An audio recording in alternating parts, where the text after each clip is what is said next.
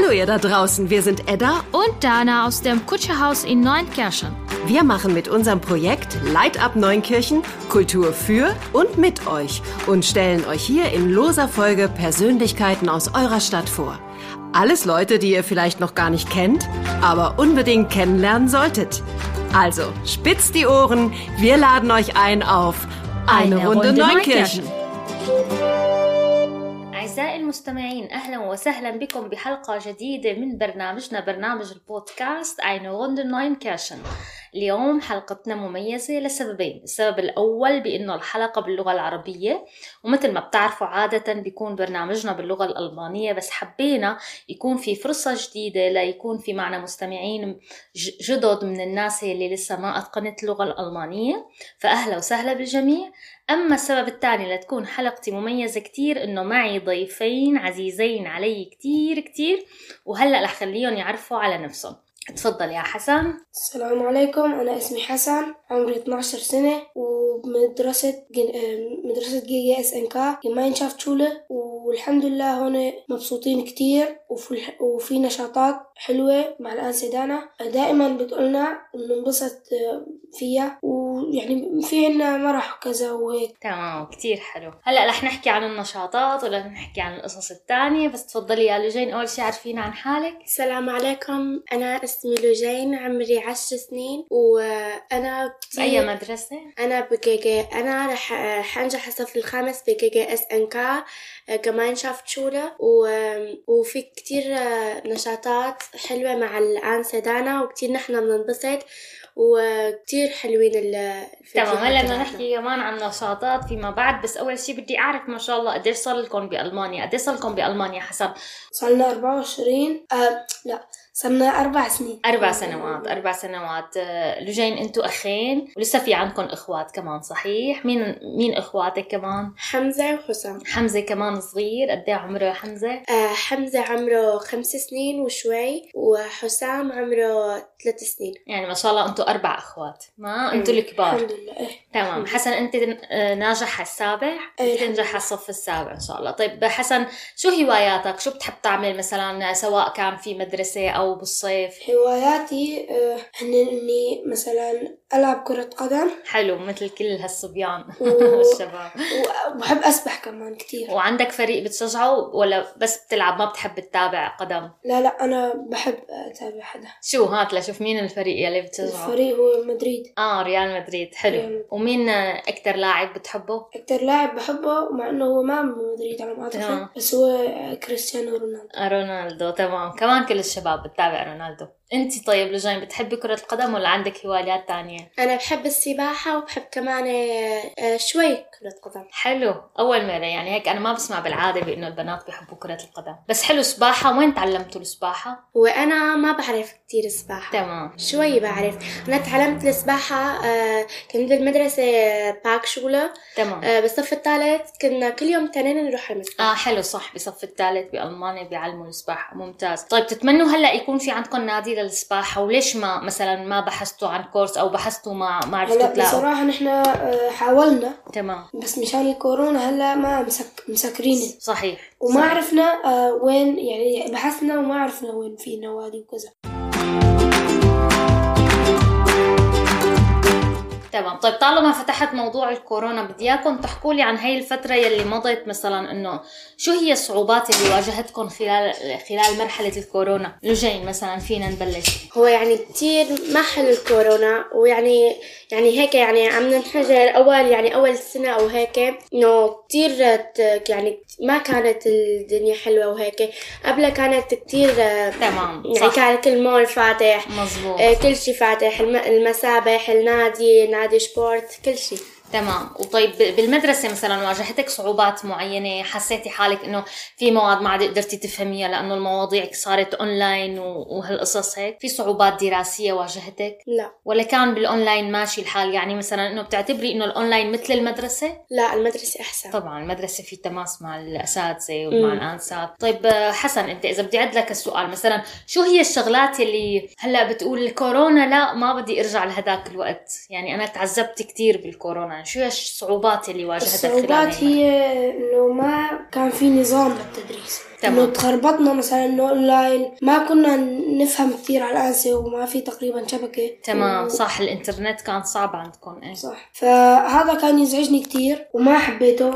وكمان مثلا أحيانا بنحب مثلا إن إحنا إنه نروح على المسبح أو على نادي. في نادي أنا مسجل فيه هو نادي كاراتيه بهاي المدرسة. بس تسكر مشان الكورونا صحيح صحيح. هلأ كل الأنشطة والنوادي تسكرت بس إن شاء الله هلأ في فتح جديد طيب هلأ إذا سمعتوا مثلا إنه على أول السنة داومتوا مثلا أسبوع أسبوعين بعدين قالوا لكم حجر كورونا. شو بيكون شعورك لجين؟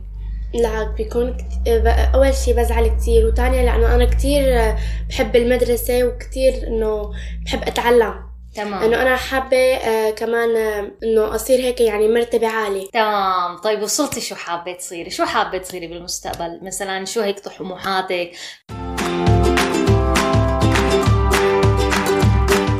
مثلا حابة تدرسي جامعة أو تروحي أوسبيلدونغ شو حاطة هيك مخططات؟ أنا أول آه، بدي أروح على الجامعة تمام. وبعدين بدي أصير صيدلة. آه بدك تدرسي صيدلة. مم. طيب صيدلة بحيث إنه يكون عندك صيدلية أو مثلا آه لا صيدلة أحيانا بيعملوا تركيب أدوية يعني وكريمات. الصيدلة مثل الدكتورة. إيه تمام. يعني حابة إنه تفوتي بمجال الأدوية وتركيبات أو الكيمياء. ممتاز. مم.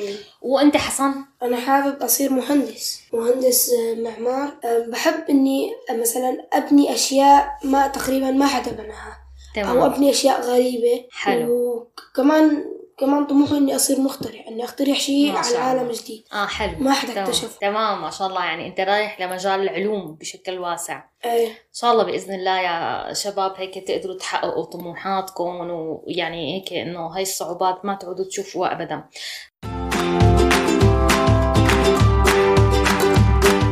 طيب هلا خلينا نروح للأنشطة، أنتم اشتركتوا معنا بالكوتشا هاوس خلال المرحلة الماضية بكتير نشاطات،. وأنا حابة أسألكم عن تجربتكم، شو أكتر نشاط حبيتوه، شو الشغلات حتى أو السلبيات يلي ما حبيتوها مثلا. نجين أنت اشتركتي معنا أونلاين وإجيتي كمان قبل الكورونا كان في عنا كمان أنشطة، كمان إجيتي على أكثر من واحد صحيح؟ احكي لنا عن تجربتك مع الكوتشا هاوس. هلا آه في أنسة إنه كتير يعني بتعمل نشاطات كنا نرقص معها آه تمام وقت عملنا ال dance workshop يمكن. تمام تمام. كتير آه كتير انبسطت ويعني و حبيتي النشاط الحركي يعني. إيه حبيت النشاط. وأحيانا كمان أنا بحب كتير أسوي sport لأنه يعني مفيدة للجسم. صحيح مزبوط ممتاز. يعني أكثر شيء حبيتي الأنشطة الحركية وأنت كنتي كمان معنا أحيانا ب pastel workshop يعني كان في هيك قصص إيه وكمان أنا كتير إيه. بحب الرسم. بال... آه إيه شطورة كمان كنتي إيه أنا بالرسم. كنت اولا بدي أصير مهندس الديكور امم انت هلأ غيرت وصرت بدي أصير آه، صيدلة. تمام. آه يعني أنت نقلتي من الموضوع الفني للموضوع العلمي. هلا ممكن انت تفوتي موضوع علمي وتكون الرسم هوايتك كمان وتقدري ت... ت... آه، يعني يعني أنا بحب. الرسم والسباحة رسم شاء الله. وشوي كرة قدم تمام معناتها فيني أقول بإنه أكثر أنشطة حبيتيها بالكوتشا هاوس كانت الح... الأنشطة الحركية إيه. يعني بتتمني إنه نحن نرجع نعمل أنشطة حركية أكثر بالمستقبل ان شاء الله وأنت حسن كمان أنت اشتركت معنا أنا أكثر حبيت. آه، أكتر نشاط حبيته هو قبل كم أسبوع سويناه. واللي هو رحنا على مكان ونبخ بالبخاخ على تمام الحيط. ال graffiti workshop إيه. تمام. آه، فهنا أنا اشتركت آه، على ما أعتقد بس من 13 وفوق. تمام. up thirteen كان. فالأنسة حكت لي وأنا آه، ماما بصراحة ما كان إنه قالت إنه شلون يعني بدك تروح وتترك أختك. تمام. ف... فقنعتها بالآخر إنه تخليني أروح لأنه مم. بحب هيك أشياء أنا. تمام. وكمان آه، هون بننكر صارت هالشغلة. تمام صحيح وحبيت هالشغلة وعم إجت مرة امم وصارت تسألني بدك إنه تسوي هيك شي مرة مم. تانية قلت لها إيه تمام. يعني بفرح إنه مثلا ما أسوي هيك أشياء. وكمان كتبت اسمي. تمام صح شفته اسمها كتير حلو ونزلنا صورك على الفيسبوك. وتلبية لرغبتك يا حسن حيكون في عنا graffiti workshop كمان خلال الأيام القادمة. يعني اليوم نحن قررنا هذا الموضوع. وكرمال ماما رح نخلي كمان لجين تجي معك. يعني رح نعمل حتى لو لجين أصغر بس معلش كونه جاية معك فإن شاء الله بقى يعني هي واعية كمان وبتقدر تستخدم البخاخات بطريقة كتير إن شاء الله بدون ما تأذي حالها. فإن شاء الله بتكونوا أنتوا اثنين موجودين معنا بالنشاطات الجاية. إن شاء الله.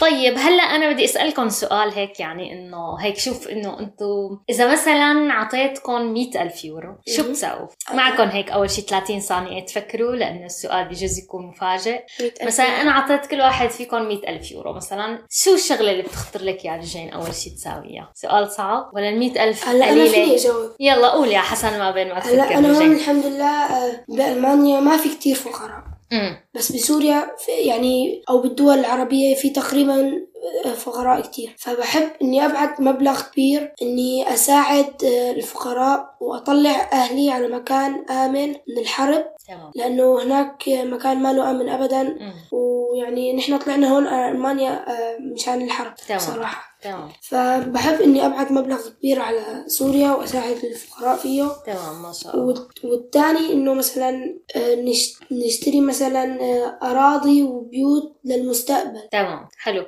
فكر استثماري يعني. أي. يعني إنه أنت ما شاء الله عليك يعني إنه خططت إنه جزء للمساعدة وجزء لأنه تستثمر فيه. مثلا. كونك أنت بدك تشتغل مهندس معماري فالأرض بتساعدك كمان إنك تبني صح. عليها. ممتاز ما شاء الله. أه وانت لجين شو أنا- رأيك؟ أنا كمان حابة أبعت آه، لسوريا تمام مثل للفقراء. وحابة كمان إنه أبعت مصاري ل لأهلي يعني ستي و...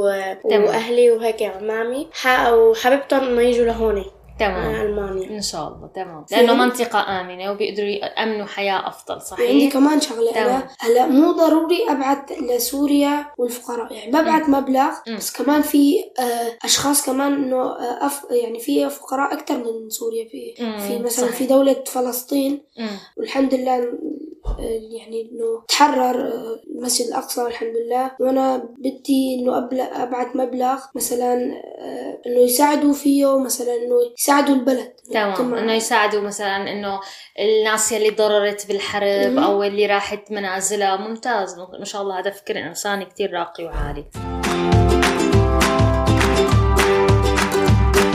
آه طيب يا شباب ويا صبايا هلا أنا بدي إياكم مثلا أنتم تسألوني سؤال. هلا يعني أنا حاعطيكم مثلا أنتم دور تكونوا أنتم المحاور وأنا رح آخذ دوركم وفيكم تسألوني السؤال اللي بدكم إياه. شو بتسألوني؟ شو ال hobby تبعك؟ تمام هلا أنا وقت كنت هيك تمام قدك تقريبا كنت حب مثلا أعزف على الأورج كتير بس كونه يعني أنا هيك والدي كان عنده إنه بس دراسة دراسة فما قدرت إنه يكون عندي أستاذ فكان الموضوع بس هواية فبس اشتريت إنه هيك أورج اللي هو بيقولوا له keyboard هون وصرت أتدرب سماعي لحالي هي شغلة أولى. وبحب كرة السلة وبحب كمان كتير كتير ألعب رياضة سواء مشي سواء aerobic step يعني هي الهوايات اللي أكثر شيء بحبها حاليا. حسن هات سؤال هلا أنا السؤال نفس السؤال. إذا أعطيتك مبلغ أكبر من اللي قلتي أنت قلتي لي إياه، تمام. شو بتسوي؟ تمام. هلا أنا صراحة حلمي إنه يكون في عندي مدرسة. يعني إنه يكون في عندي مدرسة. تكوني مديرة تمام. إنه أعمل بس ما تكون مدرسة تعليمية بقدر ما مدرسة إنه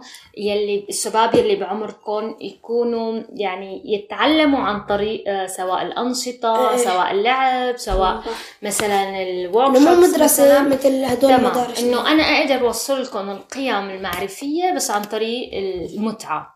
فهي يعني كان هدفي هذا إنه هدفي الأساسي إنه يكون عندي مدرسة وإن شاء الله أنا وياكم نحقق طموحاتنا. أنا الله. كثير كثير كثير استمتعت بالحوار معكم ما شاء الله واضح بإنكم أنتم يعني هيك شب وصبية عندكم طموح وعندكم أهداف وعارفانين خططكم ويلي بيكون عنده خطة مثلكم إن شاء الله ما بينخاف عليه كلمة أخيرة بتحبي توجهيها للجين قبل ما نختم اللقاء؟ كتير انبسطت بهذا اللقاء وإن شاء الله منعيده. إن شاء الله بإذن الله وأنا انبسطت كثير تفضل حسن. أنا حبيت هالشي وكمان بتمنى إنه مثلا إنه يصير آه، في ورك شوب بس إنه تقريبا اللي مثلا إنه نعمل هيك اللي بده يعمل هذا الشيء مثلا يكتب تواصل إنه يتواصل معكم مثلا ويسوي هالشيء لأنه على ما أعتقد في كتير أشخاص بيحبوا يسوي هيك شيء آه إنه يعني هم إنه يجوا على المقابلة. إيه. والله حلوة إيه. الفكرة كثير كمان ممكن نط- نطرحها ونتحاور فيها مع الإدارة بإذن الله.